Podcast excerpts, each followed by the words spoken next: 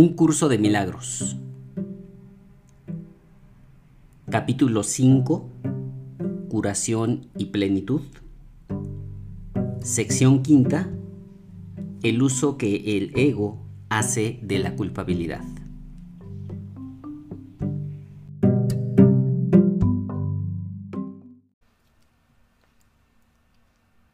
Estoy aquí únicamente para ser útil.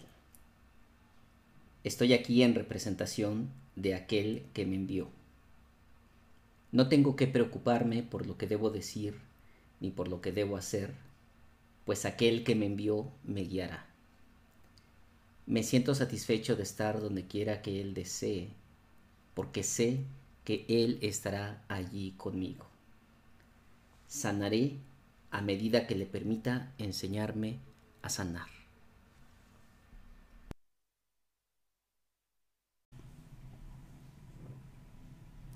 Hola, ¿qué tal? ¿Cómo están? Queridos oradores de milagros, queridos maestros de Dios. Muy buenas noches, muy buenos días, muy buenas tardes, dependiendo de la hora en la que nos estén escuchando.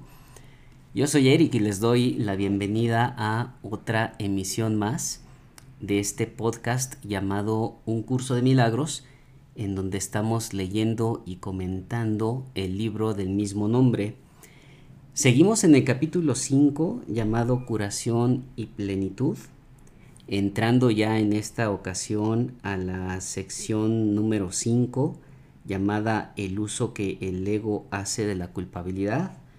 Vamos avanzando, de a poco, pero vamos avanzando. Y pues bueno, pues esperando que em, eh, sigan eh, con sus con sus actividades de manera cotidiana con respecto a todas las recomendaciones que nos hace el Maestro Jesús en este curso de milagros, esperando que lo estén poniendo en práctica.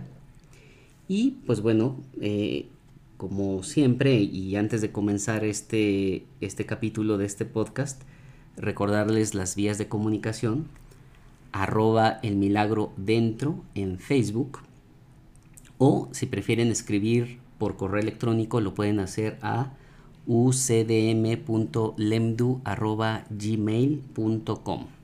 En cualquiera de los dos eh, medios puedo atender solicitudes, inquietudes, comentarios, dudas, preguntas con respecto a un curso de milagros. pues bueno, eh, sin más preámbulo, vamos a entrar a la lectura de, este, de esta sección número 5 llamada el uso que el ego hace de la culpabilidad. En su párrafo 1 nos dice lo siguiente. Tal vez algunos de nuestros conceptos se vuelvan más claros y significativos para ti si aclaramos el uso que el ego hace de la culpabilidad. El ego tiene un propósito, al igual que el Espíritu Santo.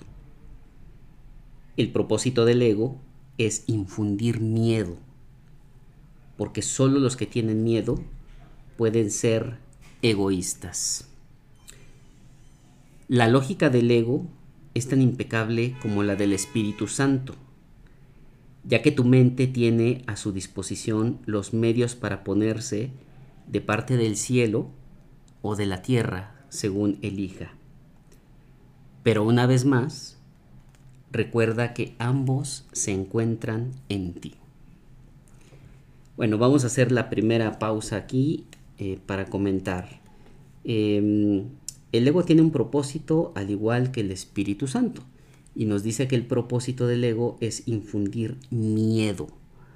Acuérdense que en todas las lecciones que ya hemos estado leyendo y, comentando, o bueno, no en todas las secciones, pero sí en muchas de ellas, eh, ya se ha hablado de que el miedo es la parte fundamental a través de la cual el ego se rige para continuar con este aparente juego de separación. Entonces, aquí nos señala muy bien el Maestro Jesús que el propósito del ego es infundir miedo y nos dice que solamente aquellos que son egoístas pueden tener miedo.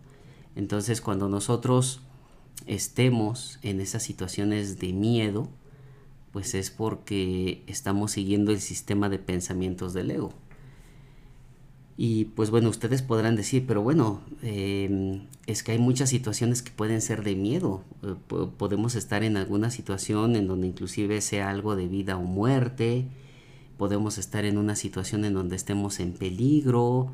Podemos estar en una situación, em, eh, por ejemplo, como sucede aquí en México muy, muy seguido. Este, eh, puedo estar en una situación de un terremoto.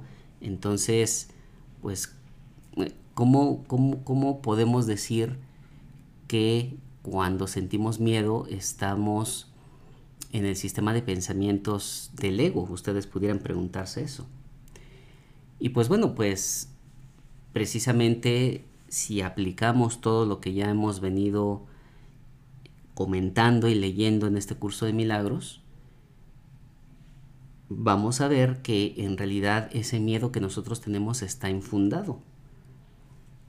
Si nosotros nos sentimos en una situación de vida o muerte, pues entonces quiere decir que todavía no hemos comprendido que la muerte es algo ilusorio, como nos dice el Maestro Jesús eh, a lo largo y ancho de este curso de milagros si creemos o si estamos en una situación en donde nos creemos en peligro porque una persona nos está atacando, pues entonces le estamos dando validez al ataque de esa otra persona y estamos reconociendo como válido y real ese ataque o, o ese aparente ataque que esa otra persona está haciendo hacia nosotros.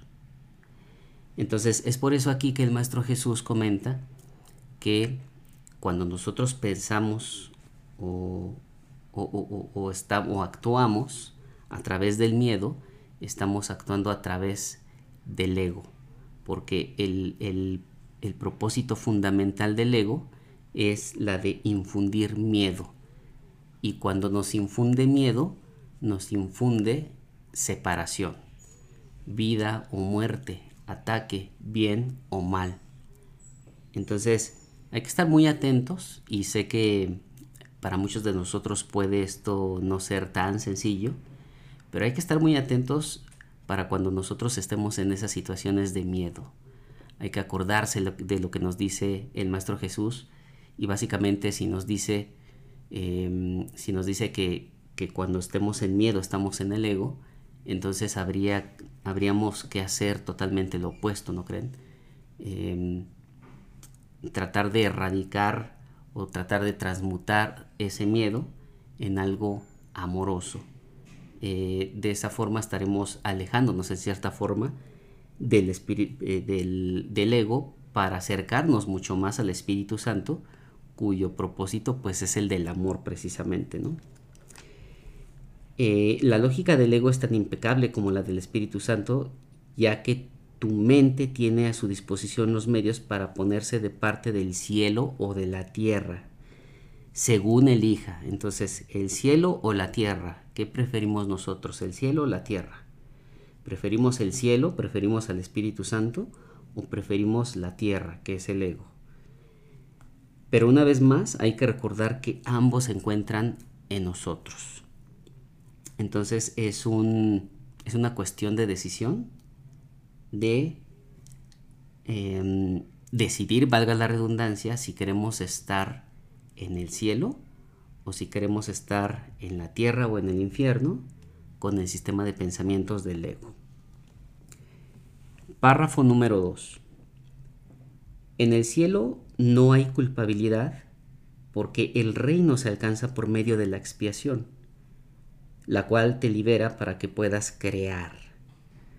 La palabra crear es apropiada en este contexto porque una vez que el Espíritu Santo deshace lo que tú has hecho, se restaura el residuo bendito y por consiguiente éste continúa creando.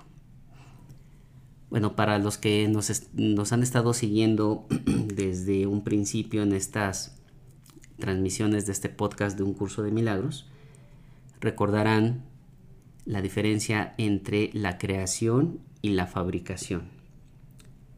Entonces, cuando nosotros nos liberamos a través de la expiación, cuando nos liberamos de nuestro sistema de pensamientos egocéntricos, digámoslo así, podemos, eh, podemos continuar creando, creando como lo crea el mismo Padre, como lo crea Dios.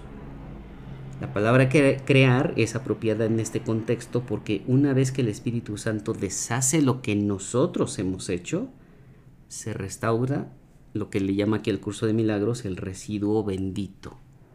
Recuerden que también en sesiones recientes anteriores hemos comentado que el Espíritu Santo eh, deshace o reinterpreta todas aquellas percepciones que nosotros tenemos con respecto a esta separación y, con, y todas las percepciones que tenemos con respecto a nuestros hermanos.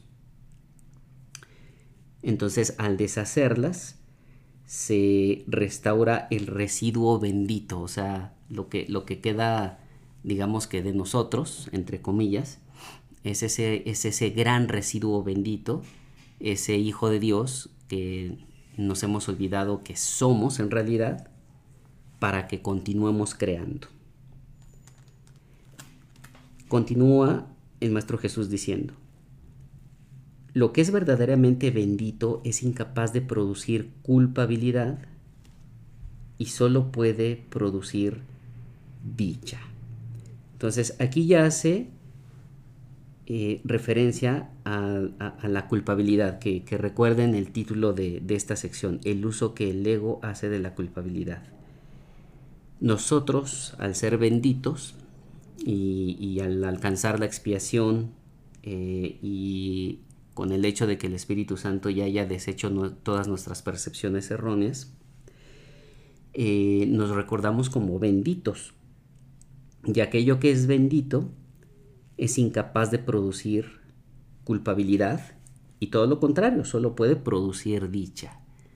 Entonces, en otras palabras, lo que nos dice el Maestro Jesús es que cuando nos alejamos del sistema de pensamientos de separación, nos estamos acercando a la dicha y nos estamos alejando de la culpabilidad, porque miedo y culpabilidad es algo que el ego trata de infundir en nosotros. Esto hace que sea invulnerable al ego porque su paz es inexpugnable. Lo verdaderamente bendito no es susceptible de ser alterado debido a la plenitud que goza. La culpabilidad siempre altera. Todo lo que genera miedo produce disensión porque obedece las leyes de la división. Si el ego es el símbolo de la separación, es también el símbolo de la culpabilidad. Entonces, creo que aquí ya estamos en el contexto de el uso que el ego hace de la culpabilidad. Si el ego es el símbolo de la separación, el ego es también el símbolo de la culpabilidad. Acuérdense que también en, alguno de los primeros capítulos del curso de milagros, nos dice, nos dice el Maestro Jesús que cuando nosotros como hijos de Dios que decidimos experimentar la separación, en el momento en que caímos en el sueño de la separación y que aparentemente nos despertamos en la separación, lo primero que tuvimos fue miedo y ese miedo se tradujo prácticamente de inmediato en culpabilidad. Miedo de estar separados de Dios, culpabilidad y pues bueno, de ahí se produce toda la maraña de sistema de pensamientos de separación que el ego está tratando de infundirnos en cada instante. La culpabilidad es más que simplemente algo ajeno a Dios. Es el símbolo del ataque contra Dios. Este concepto no tiene ningún sentido, excepto para el ego, pero no subestimes el poder que el ego le aporta al creer en él. Esta es la creencia de donde procede toda la culpabilidad. Y pues creo que es muy claro, ¿no? Precisamente. Em, no tiene ningún sentido el, concepto de la culpabilidad, porque la culpabilidad no existe. Sin embargo, pues el ego es el que le da validez. Y esta creencia, o, o, esta es la creencia de donde procede toda la culpabilidad. Si nosotros estamos inmersos en aquella parte de nuestra mente que piensa en separación, evidentemente vamos a estar pensando en culpabilidad en cualquiera de sus formas. En el momento en que nosotros dejemos de pensar en la culpabilidad, estaremos, estaremos aproximándonos más y más al sistema de pensamientos del Espíritu Santo en donde nos dice, tú eres bendito, tú estás en estado de gracia y no hay nada que temer y no hay culpabilidad. Entonces depende de nosotros, como decía el Maestro Jesús anteriormente, si elegimos el cielo, si, elegimos estar en el cielo, que es ese eh, estado mental, de gracia o elegimos estar en la tierra con un estado mental de separación. El ego es la parte de la mente que cree en la división. Bueno, creo que lo acabo de comentar precisamente, ¿no? ¿Cómo iba a poder una parte de Dios separarse de Él sin creer que lo está atacando? Hablamos anteriormente del problema de la autoridad y dijimos que se basa en el concepto de que es posible usurpar el poder de Dios. El problema de la autoridad, acuérdense, eh, eso lo vimos ya también en uno de, los capítulos anteriores. El problema de la autoridad o el problema de la autoría, como yo le, yo le llamo, ¿no? Es decir, que, que nosotros eh, en nuestro sistema de pensamientos erróneo, eh, nos creemos autores de nosotros mismos. Eh, y, es por eso que aquí dice el Maestro Jesús, y dijimos que se basa en el concepto de que es posible usurpar el poder de Dios. ¿Por qué usurpar el poder de Dios? Pues porque Dios es nuestro autor, Dios es nuestro creador. Entonces, si nosotros pensamos erróneamente que los autores de nosotros somos nosotros mismos, entonces queremos usurpar el poder de Dios. El ego cree que eso es lo que tú hiciste porque cree que tú eres Él. Si te identificas con el ego, no podrás sino percibirte a ti mismo como culpable. Siempre que le hagas caso al ego, experimentarás culpabilidad y temerás ser castigado. El ego es literalmente un pensamiento atemorizante. Es decir, nos da miedo como tal. Y posiblemente el ego sea desafortunadamente tan natural en nosotros que no lo vemos así, no lo vemos como, como algo atemorizante creo yo que inclusive lo vemos como algo muy natural. Sin embargo, con lo que ya hemos aprendido del Maestro Jesús aquí en el curso de milagros, creo que ya estamos en posibilidades de decir que el ego es algo antinatural, de hecho. El ego es parte de un pensamiento que es equivocado y que si nos acercamos a el Espíritu Santo, pues vamos a empezarlo a disolver de a poco o de a mucho, dependiendo cuáles sean pues nuestras ganas de avanzar y cuánto empeño le pongamos al deshacimiento de las percepciones erróneas que tenemos en, este, en esta aparente separación. por muy ridícula que sea para una mente sana la idea de atacar a Dios, nunca olvides que el ego es demente. Representa un sistema de conceptos ilusorios y habla en su nombre. Es decir, él, él, él, el ego, o yo, yo, yo. Y eso creo que sí nos suena pues muy familiar, muy familiar a todos y cada uno de nosotros, ¿no? Cuando decimos este que tenemos o que estamos pensando de una manera egocéntrica, quiere decir que estamos pensando solamente en nosotros y no estamos pensando en los demás. Hacerle caso a la voz del ego significa que crees que es posible atacar a Dios y que has arrancado una parte de Él y te has apoderado de ella.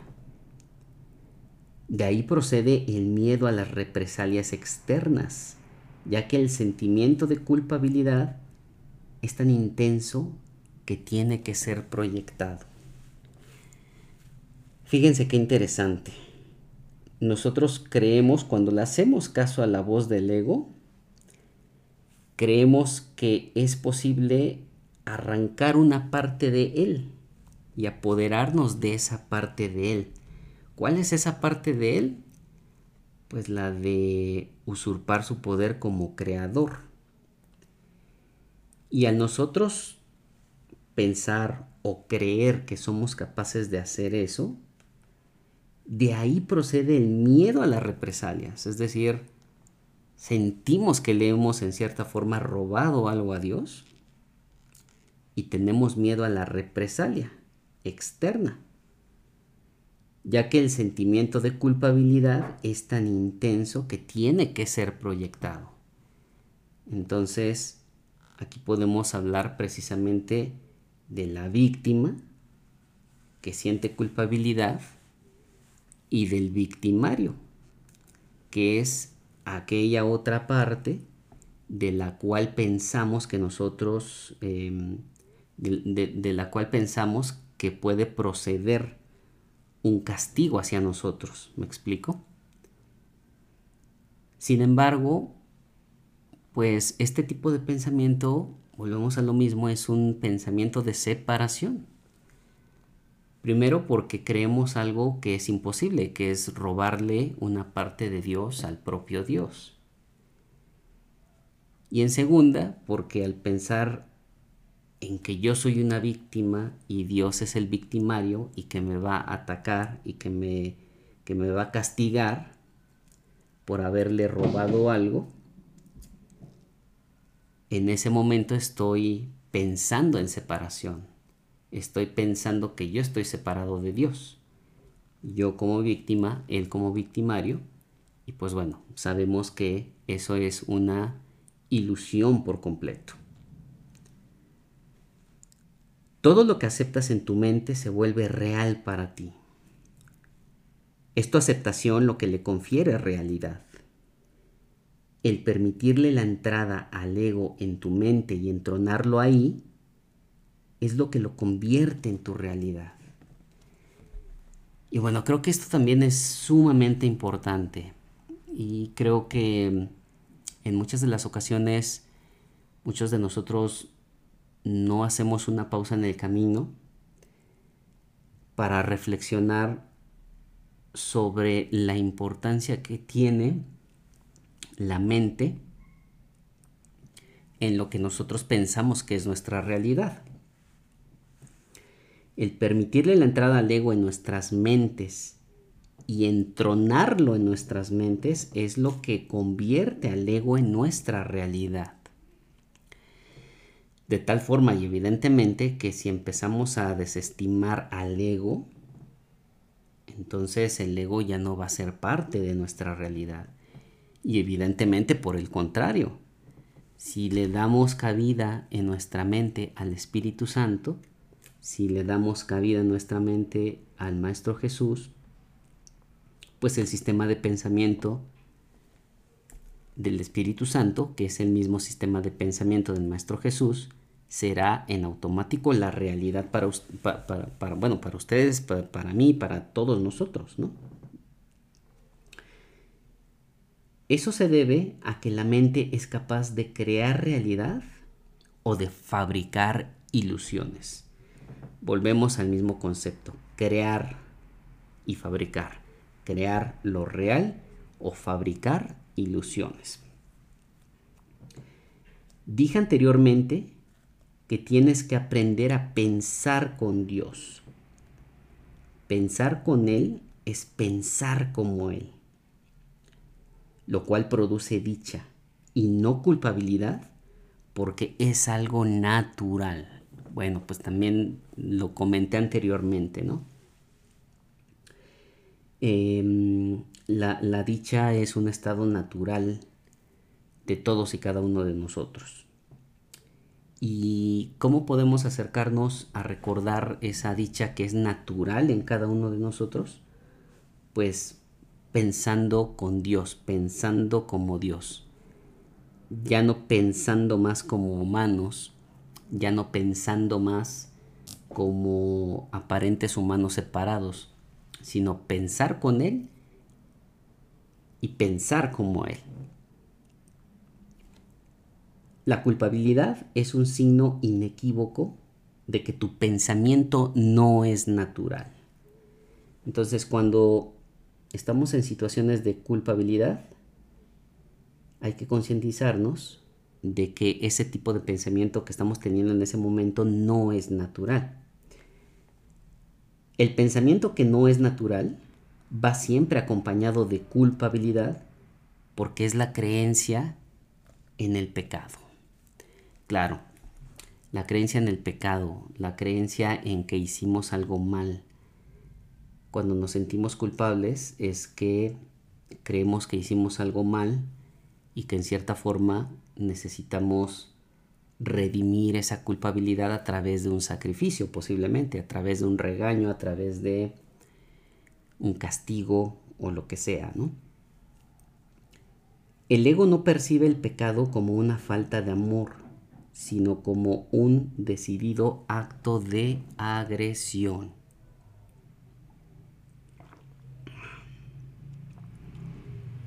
Esto es necesario para su supervivencia porque tan pronto como consideres que el pecado es una insuficiencia, tratarás automáticamente de remediar la situación y lo lograrás. Para el ego eso es la perdición, pero tú tienes que aprender a verlo como tu emancipación.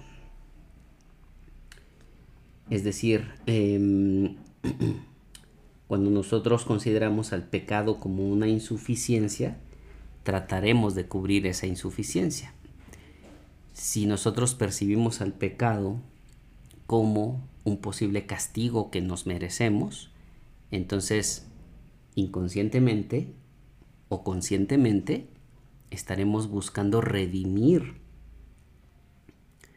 esa insuficiencia, cubrir esa insuficiencia. ¿Y cómo estaremos buscando cubrir esa insuficiencia, pues precisamente recibiendo el castigo que nosotros buscamos por el hecho de darle validez al pecado, ¿no?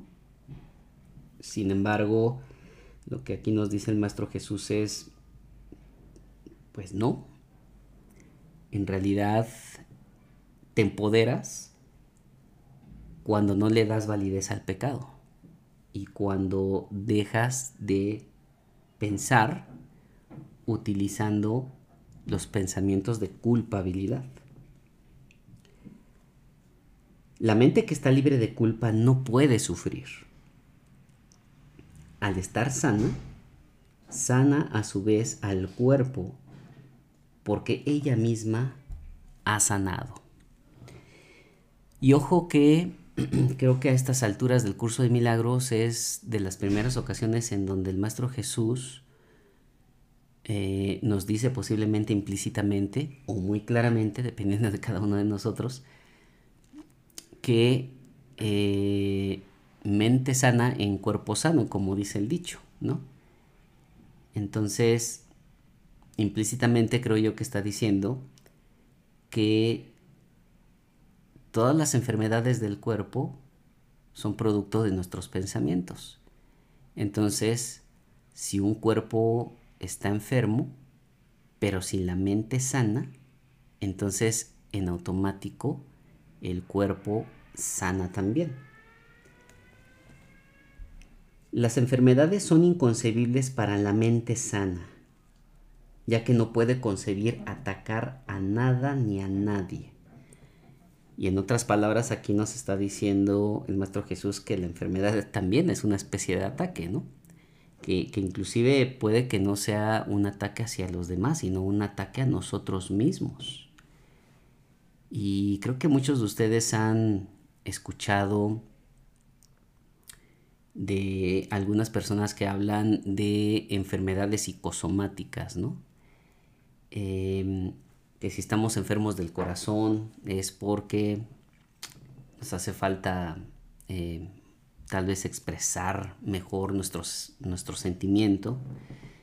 Si estamos, em, no sé, malos de nuestros huesos, es porque nos falta hacer esto, si nos falla la visión es porque nos hace falta esto otro, eh, si estamos malos de la garganta es porque no podemos expresarnos de una manera correcta, etcétera, etcétera, etcétera, ¿no?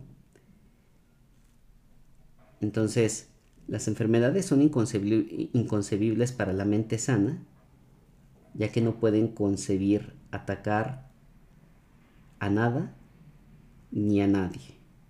Entonces, repito, ese, ese ataque no necesariamente puede ser hacia otras personas, sino ese aparente ataque puede ser hacia nosotros mismos. Y es, y es por eso que eh, se, nos, se, nos, se nos reflejan, nos llegan enfermedades debido al hecho de que nosotros no estamos haciendo algo que aparentemente deberíamos de estar haciendo y que por no hacer algo y que por no cambiar nuestro sistema de pensamientos, esas enfermedades empiezan a expresar en nuestro cuerpo. Dije antes que la enfermedad es una forma de magia. Quizás sería mejor decir que es una forma de solución mágica. Bueno, y acuérdense, también hablamos de ese capítulo de la magia, ¿no? Este, y cuando dice aquí que sería mejor decir que es una forma de solución mágica en la enfermedad, no lo habla en el sentido positivo como nosotros pudiéramos pensar, ¿no? Eh, no es una solución mágica la enfermedad. O, bueno, o, mejor dicho, aquí, no, aquí nos dice que es una forma de solución mágica, pero no en una connotación positiva. Eh, la magia, recordando un poquito ese capítulo del curso de milagros en donde nos habla de la magia, nos dice eh, básicamente que corresponde a, otra ilusión más. Los actos mágicos eh, que nosotros conocemos aquí, los actos que hacen los magos, por ejemplo, eh, pues todos nosotros sabemos que, son simples ilusiones.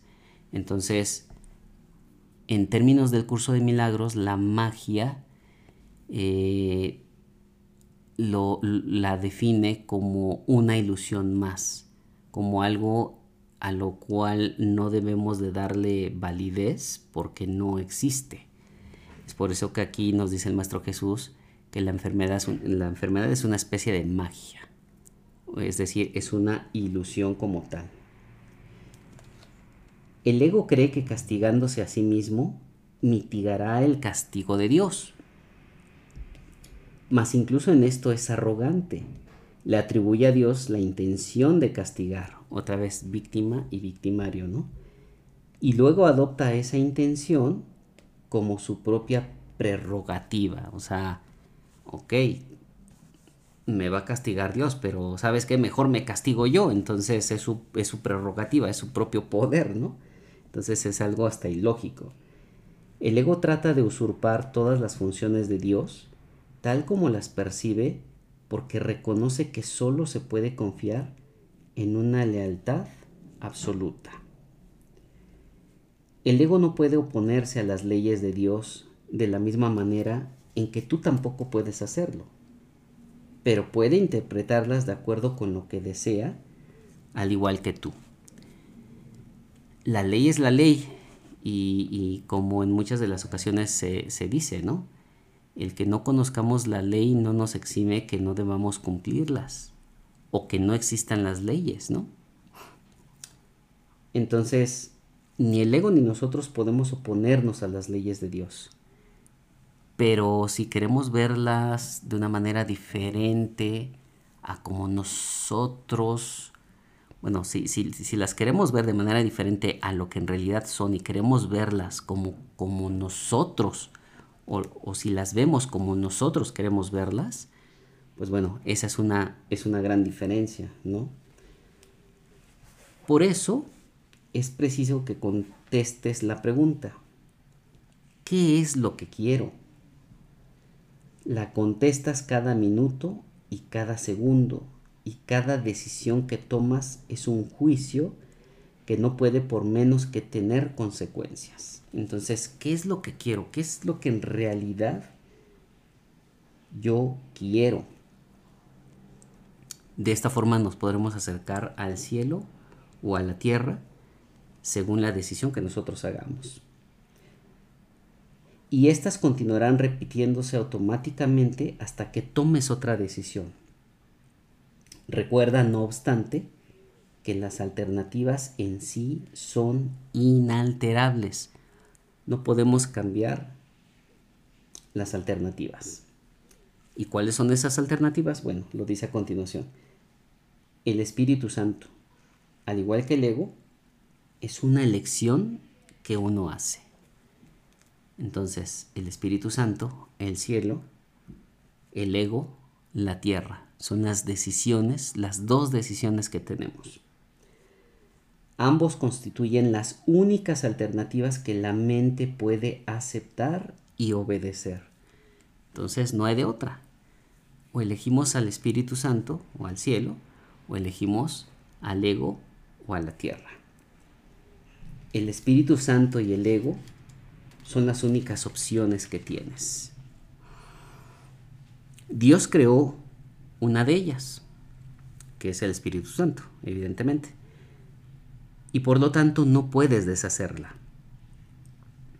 La otra la inventaste tú, que es el ego. Y por lo tanto, sí puedes. Es decir, sí podemos deshacerla. Solo lo que Dios crea es irreversible e inmutable. Lo que tú has fabricado, que es el ego, siempre se puede cambiar porque cuando no piensas como Dios, en realidad no estás pensando en absoluto. Y esto creo que es muy claro, ¿no? Em, si solo Dios y su Hijo y el amor entre ellos es real, entonces no lo que nosotros pensamos que es un pensamiento diferente al de Dios en realidad no existe. Y no estamos pensando en absoluto, porque no estamos pensando como Dios. Las ideas ilusorias no son pensamientos reales, si bien puedes creer en ellas, pero eso es un error. La función del pensamiento procede de Dios y reside en Dios. Puesto que formas parte de su pensamiento, no puedes pensar separado de Él. Es decir, que nosotros creemos que tenemos pensamientos separados y distintos a Dios, pero eso es imposible. Entonces, en este sueño de separación en el que estamos inmersos, pensamos que es posible y pensamos que o creemos que podemos pensar diferente a Dios. Entonces, aquí de lo que se trata precisamente es de recordar que el pensamiento de Dios no está separado de nuestro pensamiento, que de hecho debemos de recordar que es un solo pensamiento y hay que trabajar para recordar ese pensamiento. El pensamiento irracional es pensamiento desordenado. Dios mismo pone orden en tu pensamiento porque tu pensamiento fue creado por Él. Los sentimientos de culpabilidad son siempre señal de que desconoces esto. Aquí ya vuelve a remitirse el Maestro Jesús a la culpabilidad. Los sentimientos de culpabilidad son siempre señal de que desconoces esto. ¿Qué desconocemos? Pues que Dios pone orden en nuestro pensamiento porque nuestro pensamiento fue creado por Él. Muestran asimismo que crees que puedes pensar separado de Dios y que deseas hacerlo, lo cual evidentemente no podemos hacer, ¿verdad? Todo pensamiento desordenado va acompañado de culpabilidad desde su concepción y mantiene su continuidad gracias a ella. Entonces, fíjense, creo que aquí esta es la parte medular de, de, esta, de esta sección, del uso que el ego hace de la culpabilidad, ¿no? Todo pensamiento desordenado va acompañado de culpabilidad desde el inicio. Y continúa así gracias a la culpabilidad. Entonces, esa es la forma o es el uso que le da el ego a la culpabilidad. La culpabilidad desordena nuestros pensamientos y los pensamientos continúan en desorden debido a la culpabilidad. He ahí el uso que el ego le da a la culpabilidad. La culpabilidad es ineludible para aquellos que creen que son ellos los que ordenan sus propios pensamientos y que por lo tanto tienen que obedecer sus dictados. Entonces, aquellos que se creen esclavos de sus pensamientos no han comprendido que en realidad están en medio de pensamientos desordenados, creyendo que ellos mismos pueden ordenar sus pensamientos cuando Dios ya tiene ordenados perfectamente nuestros pensamientos.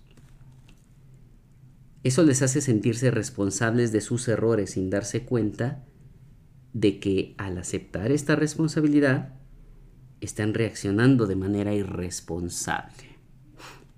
Claro, porque porque se están haciendo responsables aparentemente de algo que simplemente no existe, ¿no?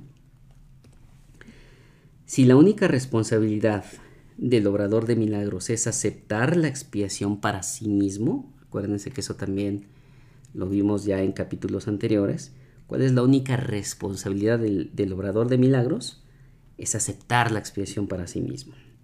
Entonces, si la única responsabilidad del obrador de milagros es aceptar la expiación para sí mismo, y te aseguro yo que así es, la responsabilidad por lo que debe ser expiado no puede entonces recaer sobre ti. Repito, la responsabilidad por lo que debe ser expiado no puede entonces recaer sobre ti. Entonces, eh, ¿qué es aquello por lo, que, por lo que nosotros debemos de ser expiados? Pues todos nuestros pensamientos erróneos. Entonces no podemos responsabilizarnos de todos esos pensamientos erróneos.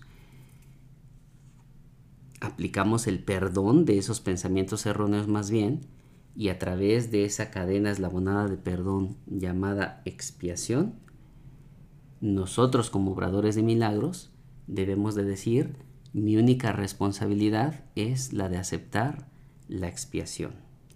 No acepto la responsabilidad de los pensamientos erróneos que la expiación deshizo. Este dilema no puede ser resuelto excepto, cuando, excepto aceptando la solución del deshacimiento, lo que decíamos anteriormente, ¿no? El deshacimiento de nuestra percepción errónea. Tú serías responsable de los efectos de tu manera equivocada de pensar si ésta no se pudiera deshacer. Pero bueno, ya sabemos claramente que sí se pueden deshacer esos pensamientos erróneos, ¿no? El propósito de la expiación es conservar del pasado únicamente aquello que ha sido purificado. Si aceptas el remedio para el pensamiento desordenado, remedio cuya eficacia es indudable, ¿cómo iban a seguir estando presentes sus síntomas? Entonces, en otras palabras, ¿cuál es ese remedio del pensamiento desordenado? El, remedio del, pensamiento desordenado es la expiación.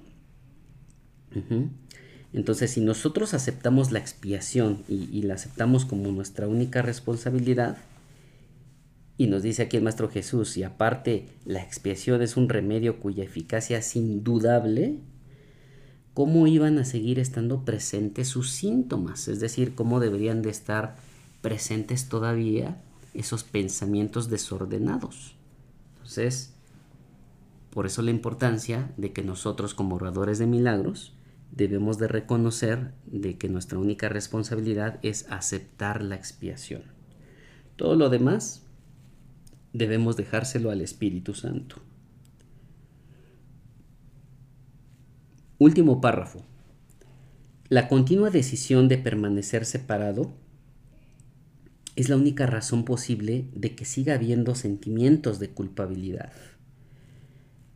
Entonces, mientras, mientras nosotros decidamos permanecer separados,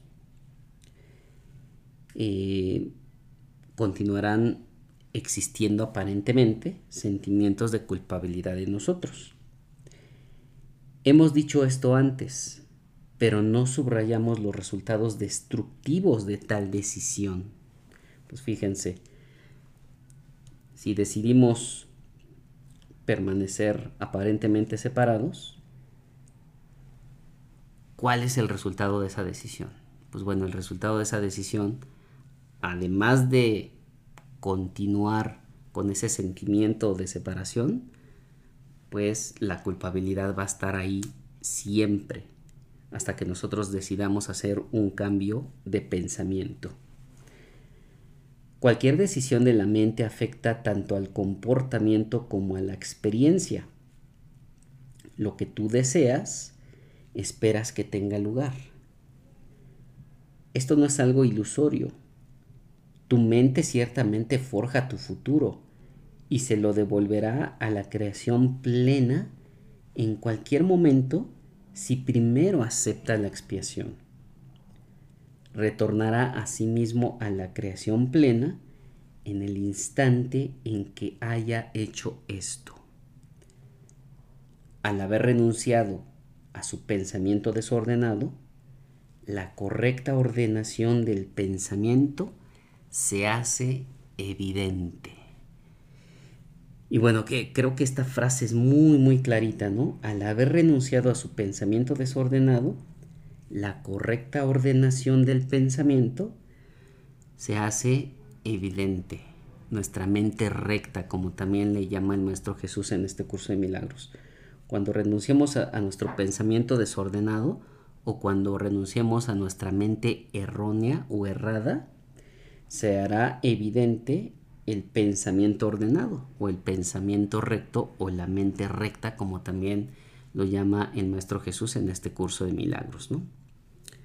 Entonces hay que tener muy, muy clarito y detectar aquellas situaciones en donde estamos haciendo uso de nuestro pensamiento desordenado los síntomas y el síntoma más importante de ese pensamiento desordenado es el sentimiento de culpabilidad. Entonces, cuando nosotros empecemos a decidirnos a dejar eso que está en la tierra y decidamos y nos decidamos por el cielo, se empezará a hacer evidente ese pensamiento ordenado que ya de por sí y naturalmente está ordenado por el mismo Dios, que es nuestro creador. Entonces aquí, como lo mencionaba anteriormente, el chiste es recordarnos lo que realmente somos, recordar que nuestro pensamiento es totalmente ordenado, que nosotros tenemos todo el conocimiento y dejar atrás o por lo menos empezar a dejar atrás ese, ese sistema de pensamientos de separación, ese sistema de pensamientos de culpabilidad y ese sistema de pensamientos desordenado. Pues bueno, un poquito denso posiblemente este capítulo, pero eh, pues creo, que al final queda muy claro, ¿no? Eh, el uso que el ego hace de la culpabilidad. La, culpabilidad la utiliza para efectos de, de separación y mientras exista culpabilidad la separación va a seguir ahí. Entonces, bueno, como siempre, voy, voy a tratar de, de, hacer una recapitulación de este, de este capítulo, no sin antes tomar un sorbo de agua. para que se aclare un poco la voz. Y bueno, ¿qué es lo que, lo que considero em, de las cosas más importantes de, de, esta, de esta sección del capítulo 5, sección quinta, llamada el uso que el ego hace de la culpabilidad? Pues bueno, empieza hablándonos del propósito del ego. Nos dice que el propósito del ego es infundir miedo y nos dice que solo los que tienen miedo pueden ser egoístas. Em, sin embargo, cuando nosotros nos recordamos como seres benditos que somos, nos dice el Maestro Jesús que lo que es, eh, lo que es verdaderamente bendito es incapaz de producir culpabilidad y miedo, por ende y solo puede producir dicha, que es algo completamente distinto y opuesto a la culpabilidad y al miedo. Eh, nos hace hincapié el Maestro Jesús de que todo aquello que genera miedo produce disensión o produce cambios porque obedece a las leyes de la división. Y nos dice que si el ego es el símbolo de la separación, es también el símbolo de la culpabilidad nos recuerda que el ego es la parte de la mente que cree en la división, precisamente por, por lo que acabo de mencionar. Y que si nosotros nos identificamos con el ego, no podremos sino percibirnos a nosotros mismos como culpables. Nos dice a su vez que el ego es literalmente un pensamiento atemorizante, aunque eh, nosotros no lo, no lo consideremos tan atemorizante porque es tan natural en nosotros, tan natural entre comillas, que posiblemente para nosotros en esta percepción errónea no sea tan atemorizante, este, pero digamos que en la realidad verdadera lo es, ¿no?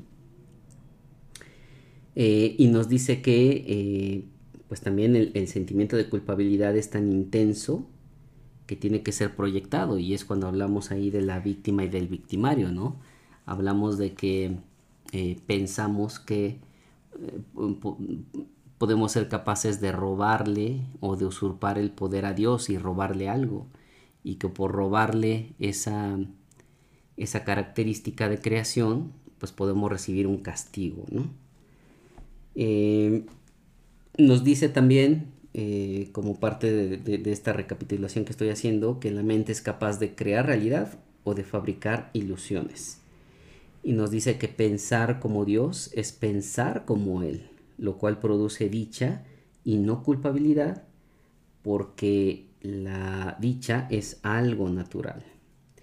Y por otro lado, la culpabilidad, la culpabilidad es un signo inequívoco de que nuestro pensamiento no es natural. Por otro lado, y por ende, nos dice que la mente que está libre de culpa no puede sufrir y que es muy importante hacernos la pregunta, ¿qué es lo que yo quiero? Lo contestamos a cada minuto y a cada segundo y hacemos una decisión cada vez que nos hacemos esta pregunta. Y en tema de decisiones nos dice que el Espíritu Santo y el ego son las únicas opciones que tenemos. Solamente tenemos o Espíritu Santo o el ego, o el cielo o la tierra. Y nos dice que Dios creó em, al Espíritu Santo, no puede deshacer al Espíritu Santo, y el ego, que fue algo que nosotros inventamos, sí se puede deshacer. Lo que nosotros hemos fabricado siempre se puede cambiar porque cuando no pensamos como Dios, en realidad no pensamos en absoluto. Cosas importantes que también se hablan en esta sección es eh, con respecto al pensamiento irracional, eh, diciéndonos el Maestro Jesús que el pensamiento irracional es pensamiento desordenado, diciéndonos que Dios mismo pone orden en nuestro pensamiento porque nuestro pensamiento fue creado por Él. A su vez nos dice que todo pensamiento desordenado va acompañado de culpabilidades de su concepción y mantiene su continuidad gracias a la, misma culpabilidad. Ese es el uso que hace precisamente el ego de la culpabilidad. Em, también nos dice que la culpabilidad es ineludible para aquellos que creen que son ellos los que ordenan sus pensamientos.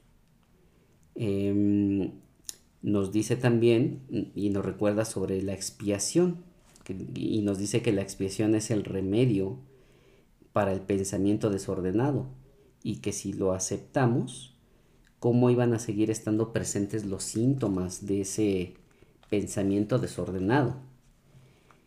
Em, y nos dice también que la continua decisión de permanecer separado es la única razón posible de que siga habiendo sentimientos de culpabilidad. Mientras nosotros nos creamos separados, vamos a estar inmersos en sentimientos de culpabilidad.